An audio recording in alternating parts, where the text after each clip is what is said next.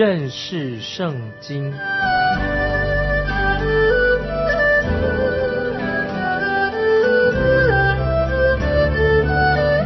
认识上帝的话，把上帝的话带到全世界。本节目是由认识圣经机构和环球广播电台联合制作，欢迎收听。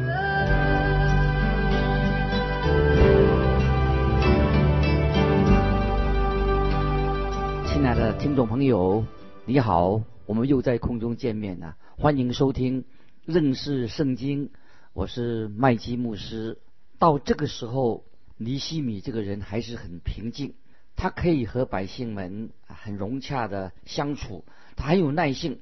但是这个时候，尼西米他就生气的。我们来看《尼西米记》第五章第六节，我听见他们呼号说这些话，便甚发怒。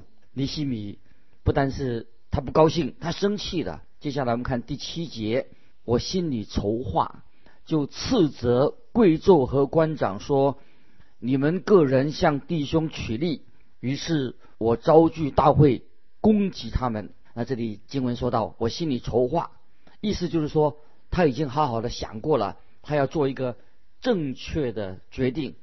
我们看第八节，我对他们说：我们尽力赎回我们弟兄，就是卖与外邦的犹大人。你们还要卖弟兄，使我们赎回来吗？他们就静默不语，无话可答。我们知道，这个时候尼西米就公开的斥责这些贵胄和这些领袖们他们所做的事情。尼西米就当着众人揭发那些人的确做了错事情，做错了，这样处理啊是一个正确的、正确的。此外，他也警告这些会众们，他们中间是否有人不诚实。专门做一些偷鸡摸狗的事情，恶行啊，一个罪恶的行动，应当做公开的谴责。尼西米他就揭发这些弟兄们私下所做的勾当。尼西米很生气。那有人说，尼西米你不该生气啊！在新约以弗所书第四章二十六节说：“生气却不要犯罪。”是的，如果你生气的时候，要看你的理由，为什么生气？理由是什么？如果为了你个人的利益，那你就是错了。如果是为了圣功、为神的功、为了神的荣耀、为了神的名受到亏损，那么你应该可以生气，但是生气却不要犯罪。尼西米面对他自己所揭发的这些罪行，他不能够再沉默了，他不能够妥协，他不是被动的人，他是有话直说，说老实话。当我们看到在教会当中。有人犯罪的时候，有罪恶的事情，应当我们要发易怒啊！记得发易怒，不可以放纵这些事情发生，闭眼装着看不见这个罪的事情。很多人说，我就是不想造成教会里面的混乱。那么，既然你不想，为什么不想呢？我认为说，你最好要采取直接的行动，因为魔鬼已经在你的身边了。魔鬼他所做的工作，就是要。破坏分裂神的教会，听众朋友，我们应当有神给我们的勇气，我们要直接的指出这罪行。今天教会在世界上不再有好的名声，世界上的人也不在乎你教会到底在干什么。虽然有属灵的运动要兴起，但是这些属灵运动的兴起，大多数是教会的外围组织，反而是在教会里面的基督徒。他们在愚弄教会，在妥协。也许教会的有些教会里面的长执会、长老执事、童工在混日子，他并不关心世上的灵魂，这是太悲哀的。世人对教会这样的缘故就没有好见证，他们对教会没有好的印象。那么曾经有一位传道人对我说：“一想到你们不去结束这些世上的灵魂，而去感化他们的心。”我就一肚子火，因为他们知道教会里面的人都是这这些假冒为善的，只会说一些敬钱的八股啊，说一些好话，一点都不诚实。这是这位传道人所说这种对教会的印象。但是感谢神，还是有人啊站在真理那一边，他们渴慕神的真理，他们要想知道我们到底所说的是不是是真理，是真实的。当教会里面有人做错事情的时候，那么有些弟兄就是打马虎眼，不能打马虎眼，不能够只在掩盖事情的真相，因为也许有些人想要维持啊基督徒的面子，面子问题，他们想当好人，总是说一些动听的好话。其实这不是基督徒啊的做法，这是一个弱者懦夫的一个行为。所以我们看到尼西米这个人就公开的谴责他的弟兄所犯的罪。当时没有人敢回应，因为尼西米还在的时候，他们就不敢乱说话，也没有人想赶出来啊，在制造问题。当尼西米回到苏珊王宫的时候，他们给尼西米带来了许多的麻烦。但是无论如何，耶路撒冷的围墙终于建造起来的。在尼西米他的年代当中啊，他是一心的、专心的来服侍神。今天教会也需要。有像尼西米这样的一个人，听众朋友，也许你就是神所用的一个尼西米。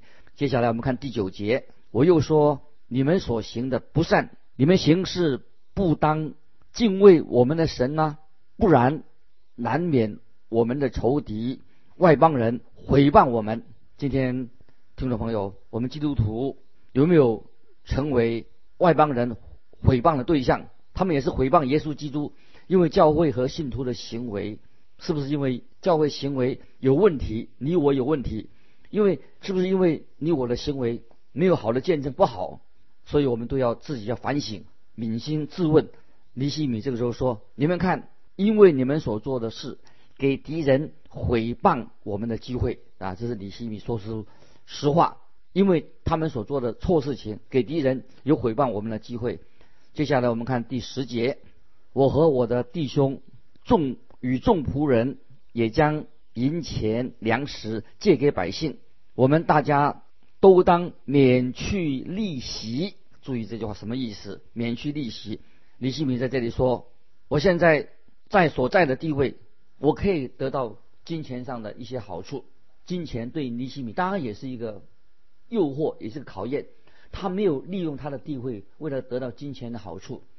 在今天我们的社会当中，贪爱钱财的人。”这些人不会放过一点点的小钱，许多人看钱，把钱看得比神还要重要。如果你拿一个钱贴在他的眼睛上，他只看钱，他什么都看不到。很多人就是这样活在这个世界上，贪爱钱财啊，看钱像命一样。接下来我们看第十一节，如今我劝你们将他们的田地、葡萄园、橄榄园、房屋。并向他们所取的银钱、粮食、新酒和油百分之一的利息，都归还他们。尼西米要求这些有钱的犹太人要把收到的钱要还给穷人，以后不要再收取利息。接下来我们看第十二节，众人说：“我们必归还。”不再向他们索要，必照你的话行。我就招了祭司来，叫众人起誓，必照着所应许的而行。我们看到尼西米这个人啊，他这个人实在是很不简单。他就说：“我不相信你们口头上的承诺，我要你们书面上做保证。虽然这些人也是神的百姓，也很清楚知道人必须要有信用，但是他们必须要把这个承诺。”写下来，光说没有用。回想我自己啊服侍的过程当中，我自己也犯了一些错误，就是太轻信基督徒们的一些话。我很不想不想这样说，但是这是我的经验之谈。我们当然应该相信、信任基督徒所说的话。有一位很杰出又诚实的一个基督徒商人对我说：“他说什么呢？这位做生意的人说。”我已经不再和基督徒做生意的，我宁愿和不信主的人、世人、一般人做生意，因为基于本能，我会小心的观察他的言行。我一直以为基督徒会很诚实，其实不是每一个基督徒都是这么诚实。他说的是老实话，听众朋友，作为一个基督徒，你我是诚实的人吗？我们要反省但愿你成为一个诚实的人。尼西米他是一个很实际的人，他说好，你们答应归还所拿的，所榨取别人的，我不相信，我要看你们的书面的签名作证。接下来我们看尼西米记第五章十三节，我也抖着胸前的衣襟说，凡不成就这应许的，愿神照样抖他离开家产和他劳碌得来的，直到。抖空了，众会众都说阿门，又赞美耶和华，百姓就照着所应许的去行，啊，实在太好了。我们看到会众都说阿门，又赞美耶和华，百姓就照着所应许的去行。听众朋友，如果今天我们在讲台上宣读啊，像尼西米这样强烈的一个声明，如果会众。能够说阿门，听众朋友，常常一颗烂苹果当中，烂苹果一篮的烂苹果当中，有一颗坏的，就糟蹋了整篮的其他的苹果。最好我们要发现，去找出是谁在惹事，要把这个烂苹果从这个篮子里面把它挑出来，免得是整个篮子的苹果都坏的。尼西米他就是做这样的事情，他真的。好像在咒诅他们，这个画面实在是很生动的，充满了戏剧性。我们看到尼西米他抖动胸前的衣襟啊，因为他自己是政府官员，他穿的是制服，他在群众面前抖动他的长袍，就对他们说：“如果你们不遵守诺言，神会这样把你们抖出来，我也会把你们抖出来。”然后尼西米就是这样啊，对百姓说了。我想到新约加拉太书第五章十二节。是保罗说的，恨不得那搅乱你们的人把自己割绝的啊！我再念一遍《加拉太书》五章十二节，保罗说了，恨不得那搅乱你们的人把自己割绝的。保罗他希望这些律法主义靠律法主义得救的人能够把自己割绝，因为他们对加拉太教会的信徒造成了极大的伤害，所以保罗说这个话很严重。恨不得那搅乱你们的人把自己割绝了。现在我们可以看到，接下来我们看到尼尼西米啊，他这个人的他的生活，这个人是怎么样生活的？我们看十四节，自从我奉派做犹大地的省长，就是从亚达薛西王二十年直到三十二年，共十二年之久，我与我弟兄都没有吃省长的俸禄。尼西米他自己有权利啊，可以领薪水啊，领薪饷，但是他他不要。接下来我们看第十五节，在我以前的省长加重百姓的担子，每日所要粮食和酒，并银子四十斯克勒，就是他们的仆人也辖制百姓，因我是敬畏神，不这样行。尼西米他的见证很好，他说。我因敬畏神，我就不做这些事情。尼西米之前的省长也向国家领薪饷的，但尼西米他自己选择不这样做。那么尼西米这个人是确实很特别。接下来我们看第十六节，并且我恒心修造城墙，并没有自买田地，我的仆人也都聚集在那里做工。尼西米他没有从事房地产的生意，他也。不碰土地啊，投资的事业，他也不靠抵押土地或者田产来获得利益，他不用这种方式来赚钱或来得利，他绝不会从中来取利啊，他是一个很正直的人，不贪爱钱财。接下来我们看第十七十七节，除了从四围外邦人中来的犹大人以外，有犹大平民和。官长一百五十人在我席上吃饭，尼西米他定期招待一百五十人来吃饭，也招待从附近来的犹大人。这些犹大人想住在城里，但是还没有找到住的地方。很显然啊，那么尼西米他就自己来买单，他负责。他和其他的省长所做法都完全不一样。接下来我们看第十八节，每日。预备一只公牛，六只肥羊，又预备一些飞禽，每十日一次，多预备各样的酒。虽然如此，我并不要省长的俸禄，因为百姓服役甚重。那么他尼西米他没有要求啊省长的俸禄，因为他怜悯做苦工的弟兄们，与他们同甘共苦。接下来我们看第十九节，我的神啊，求你纪念我为这百姓所行的一切事，施恩于我。尼西米他关心自己的百姓，但是他所关心的百姓，也许会把他忘掉了，这是很悲哀的事情。很多人已经蒙受到，也学到了，被得到别人的恩典，那么但是人都是健忘的。但是尼西米他只求神纪念，他说：“我的神呐，你纪念我。神不纪念，今天不纪念我们的罪，他会纪念我们所做的善功。神对我们啊，实在是恩待每一位为主做工的人。听众朋友，盼望神也纪念你所做的善功，并不偶然。神是甚至把你所做的事情已经记录在神的布置里面，在他的册子上，把你的善功都记录下来了。感谢神，尼西米他。”在重建耶路撒冷的城墙的时候，他遇到各种形式的反对的势力。我们知道撒旦魔鬼是诡计多端的，他会用很多的绊脚石来阻碍尼西米啊重建城墙的啊施工。他会魔鬼就希望造成他的跌倒失足，要使尼西米他们这些人辛苦的努力付诸流水。听众朋友，今天撒旦对我们今天教会也做相同的事情。在我个人的经验当中，魔鬼常常得逞的，胜过胜过了教会一些人，让我们常常在这些方面我们跌倒了，我们失败的。但是我们的神并不希望他不要我们失败，神要把每一件事情要我们安排的好好的，让我们不至于跌倒，不至于失脚。当然。你我常常会失脚，在神面前有失败的时候，求神怜悯。但是我们知道尼西米他在这里他没有失败。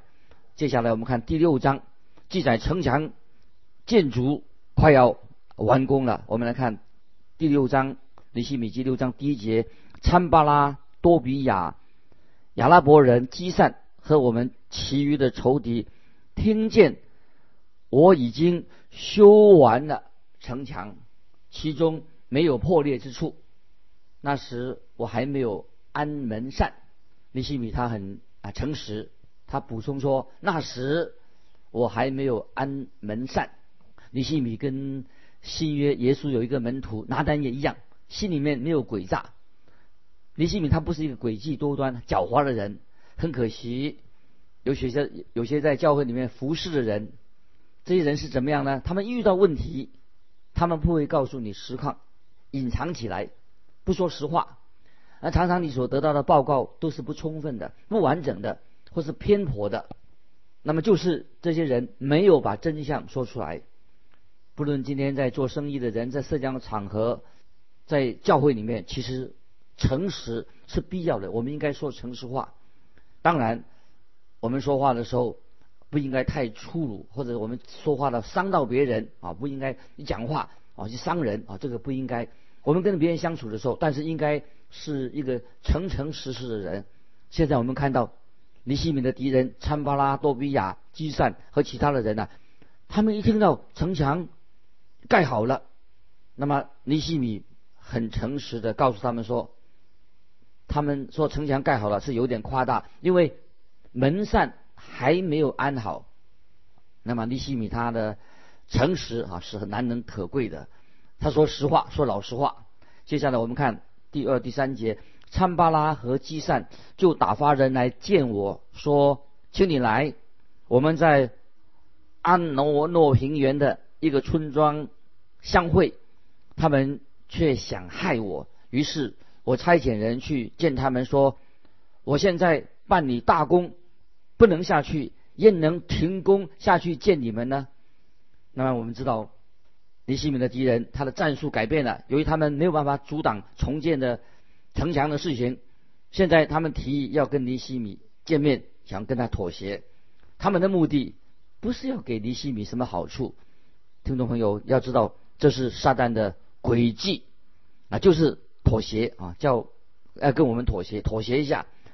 那么这些尼西米的敌人就要求见面的地方是在安诺平原，但尼西米拒绝了。他说：“尼西米说不必的，我不会去的，我不会去安诺平原，因为他知道他们想要设诡计害我，他们图谋啊对他不利，可能策划要杀他也不一定。”那么尼西米就派了使者就回复他们说：“我现在办理大功，不能下去。敌人。”总是想妥协，但是尼西米说不，他拒绝。教会有些人今天会不会也想妥协，不愿意查出事情的真相就妥协了？为了耶稣基督的缘故，当然我们应该和人啊沟通，但是绝对不能够跟敌人去妥协，因为尼西米他为了做主的工，他说没有时间，他不必浪费时间跟敌人见面。神的百姓。不需要向人妥协，要把立场站稳。那么尼西米的态度就是不妥协。那么听众朋友，你是不是在神的工作上、是非真理上能够站立的稳，做一个不妥协的人？那今天很可惜啊，在教会里面常常大家把真理不顾，为了面子常常要跟别人妥协。其实神的施工是就是是，不是就不是，不应该妥协。就像尼西米的态度。不愿意啊，跟那些敌人妥协，也不愿意跟他们沟通。当然，我们希望啊，尼西米有机会见证神的福音、神的道啊，但是绝对不可以啊跟恶人妥协啊，这是尼西米的立场。